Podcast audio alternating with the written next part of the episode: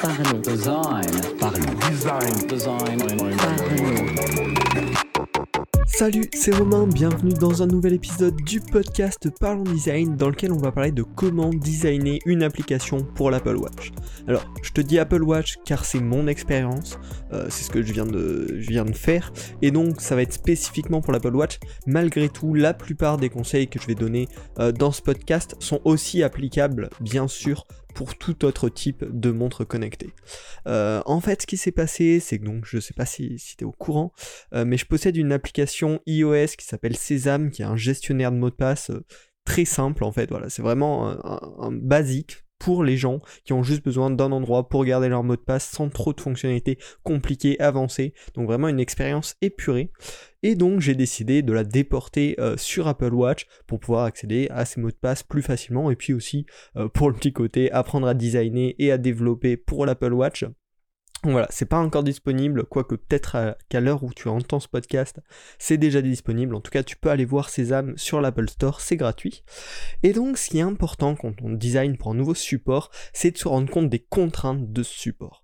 En effet, en fonction, euh, en fonction des supports, il va y avoir plein de contraintes différentes. Par exemple, pour le web, il va falloir s'adapter à plusieurs tailles d'écran euh, qui varient énormément et également à plusieurs puissances puisque ça peut être euh, du coup sur le web, ça peut être sur un ordinateur extrêmement puissant, ça peut être également sur une petite tablette bas de gamme ou sur un mobile très bas de gamme. Donc faut s'adapter à tout ça. Quand on va designer une application mobile, faut s'adapter notamment au fait que le clavier euh, s'affiche bah, par-dessus l'écran. Euh, contrairement à un ordinateur, faut y penser à ça. Faut également adapter ses usages à l'utilisation touch, euh, au, au tactile. Et pour une euh, watch, une montre, euh, il y a encore les propres spécificités. Et donc, avant de commencer un projet sur une plateforme qu'on ne connaît pas très bien, ou, ou en tout cas pour laquelle on n'a jamais designé, c'est important de s'informer sur quelles sont les vraies contraintes liées à ce support auquel on n'aurait peut-être pas pensé, afin de réfléchir euh, son application, son projet dans le bon contexte, et pas dans un contexte auquel on est habitué, mais qui ne correspond pas à la réalité des faits, à la réalité de ce qu'on va faire. Donc j'ai regroupé euh, quatre principales contraintes importantes à prendre en compte quand on design pour une Apple Watch. La première, qui est assez évidente, c'est bien sûr la taille de l'écran. Euh, c'est un minuscule écran par rapport à ce à quoi on a l'habitude en général, que ce soit même un petit smartphone d'il y a 5-6 ans. Euh, voilà, c'est déjà beaucoup plus gros euh, qu'une watch. Donc il va y avoir vraiment des points importants à prendre en compte par rapport à ça. Déjà le choix du contenu va falloir être extrêmement exigeant sur la hiérarchie euh, des informations. Quelles informations sont réellement importantes? Quelle arborescence va-t-on euh, proposer à l'utilisateur pour qu'il puisse accéder à ces, aux informations qu'il cherche rapidement, euh, mais en étant sûr de toujours pouvoir y accéder rapidement, et pas uniquement s'il n'y a que 1, 2 ou 3 items où il va pouvoir le voir rapidement, mais s'il y a euh, 20 items, il va devoir défiler pendant des heures, car défiler sur une montre, c'est vraiment pas ce qui est le plus pratique. Donc va vraiment falloir avoir cette finesse dans le choix du contenu à afficher et de quelle manière, sous quelle arborescence l'afficher. Également en termes de taille de contenu, euh, que ce soit la taille du texte ou la taille des espaces, ce n'est pas parce que c'est un petit écran qu'il faut mettre du texte tout petit. Au contraire, euh, il faut absolument que le texte soit lisible et soit adaptable. Euh, sur l'Apple Watch, mais je pense que c'est pareil quand on développe pour une, une watch sous Android ou sous un autre système, l'utilisateur peut régler la taille de police en la faisant diminuer ou grossir. Et sur une watch, c'est encore plus important que sur un téléphone d'être compatible avec ce type de fonctionnalité. Euh, car les problèmes visuels vont être beaucoup plus flagrants euh, sur un tout petit écran comme ça. Les, gens qui ont du mal à voir du petit texte vont encore plus avoir de mal sur un petit objet comme ça. Et donc, faut absolument être compatible avec ça et euh, de toute manière être lisible par défaut. Également, cette taille d'écran, ça implique que c'est difficile de saisir du texte, d'effectuer une recherche, contrairement à un smartphone où on peut relativement euh, taper sur le clavier facilement. Et donc, il va falloir éviter euh, de demander à l'utilisateur de saisir des informations et si c'est vraiment nécessaire, proposer potentiellement une option de dictée vocale ou voilà des options plus simples qui vont faire gagner du temps à l'utilisateur. Il faut vraiment pouvoir optimiser euh, la façon dont l'utilisateur saisit du texte. Ensuite, la seconde contrainte à prendre en compte, c'est les performances qui sont relativement faibles avec une petite batterie.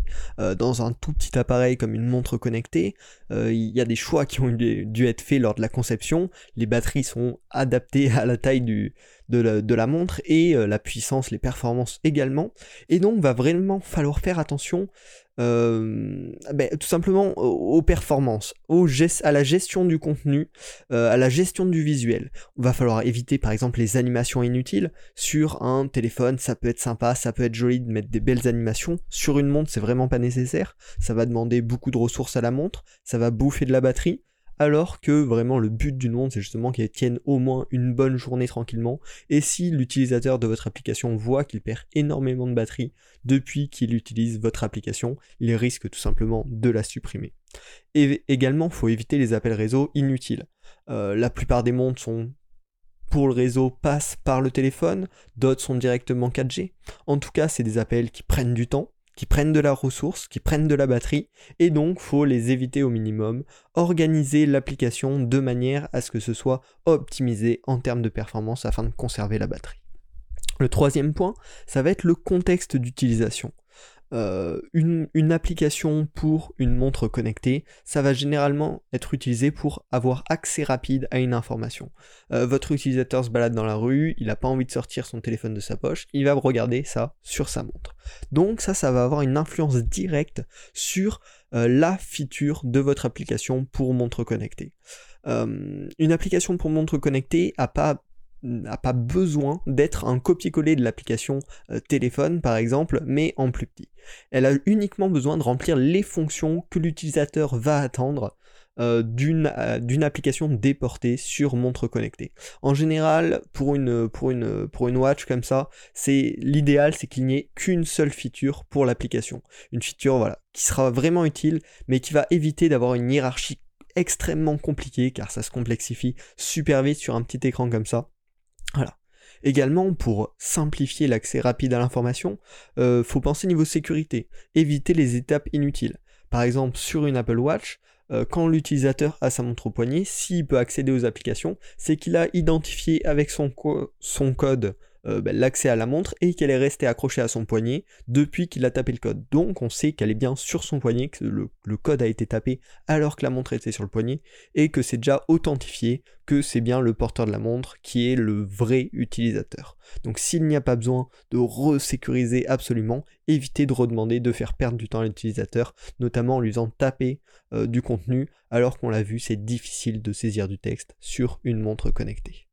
Également, euh, l'accès à une application sur une montre connectée, en tout cas sur l'Apple Watch, n'est pas forcément évident. Il faut aller dans des menus, il faut faire défiler euh, ben, les applications jusqu'à trouver la bonne application. C'est donc pas évident. L'idéal, ce qui est possible sur Apple Watch, c'est de créer une complication. Une complication, c'est tout simplement une petite bulle euh, qui va pouvoir être ajoutée sur l'écran d'accueil de l'utilisateur et qui va lui permettre d'accéder à l'application directement depuis son écran d'accueil. Un peu comme s'il l'ajoutait aux favoris. Ça, c'est une première utilisation, mais également, ça peut permettre d'afficher des informations contextuelles. Euh, je ne sais pas si par exemple vous créez une application euh, pour le suivi des, billets de train qu'on a réservés. On pourrait faire une complication qui permet d'accéder à l'application sur l'Apple Watch, mais qui également affiche dans combien de temps est euh, notre prochain train si on a un train dans la journée. Voilà, c'est une idée comme ça, mais on peut voilà, afficher des informations contextuelles qui arriveront directement sur l'écran d'accueil de l'utilisateur et qui lui permettront d'accéder directement à l'application. Donc c'est vraiment un plus pour la rapidité d'accès à l'information. Et le dernier point, qui est pour l'Apple Watch, mais je pense que c'est pareil sur la plupart des montres connectées, c'est que le fond euh, par défaut est un fond sombre.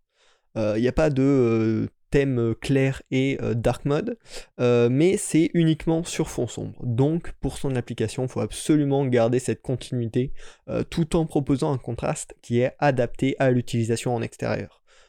car voilà, la, montre c'est vraiment l'objet typique qu'on va sortir, enfin qu'on va regarder dans la rue pour choper une petite information. Et donc il faut absolument que le contraste soit assez bon pour qu'on puisse le lire même en extérieur sous le soleil. Voilà. Euh, donc vraiment, s'il y a une conclusion à garder de ce podcast, c'est avant de designer pour un nouvel, un nouveau type d'appareil, faut absolument regarder la taille de l'écran, les tailles d'écran possibles, euh, les performances de l'appareil en question et le contexte d'utilisation. Quand est-ce que l'utilisateur va utiliser cet appareil? Sous euh, quelle ambiance lumineuse? Euh, pour accéder à quoi. Euh, et donc voilà, prendre tout ça en compte. J'espère que ce podcast t'a plu. N'hésite pas à le partager autour de toi si ça t'a appris euh, des choses intéressantes. Si tu penses que tes amis peuvent être intéressés par ce contenu, ce serait super. Ça permet de faire grandir le podcast, c'est cool. Et puis tu peux rejoindre le tout nouveau, le Discord de Parlons Design, afin de discuter ben, par exemple du sujet du, du jour de ce podcast, designer pour l'Apple Watch, de demander des feedbacks sur tes projets, de donner également des feedbacks sur les projets d'autres. Et puis voilà, on va essayer de faire grandir cette petite communauté Discord pour avoir un coin sympa, pour discuter tous ensemble entre passionnés de design. Euh, n'hésite pas, le lien est dans la description, tu peux rejoindre, c'est bien sûr gratuit. Euh, et puis voilà, j'espère que ce podcast t'a plu, on se retrouve la semaine prochaine pour un nouvel épisode du podcast Parlons Design. Salut Parlons. Parlons Design. Design.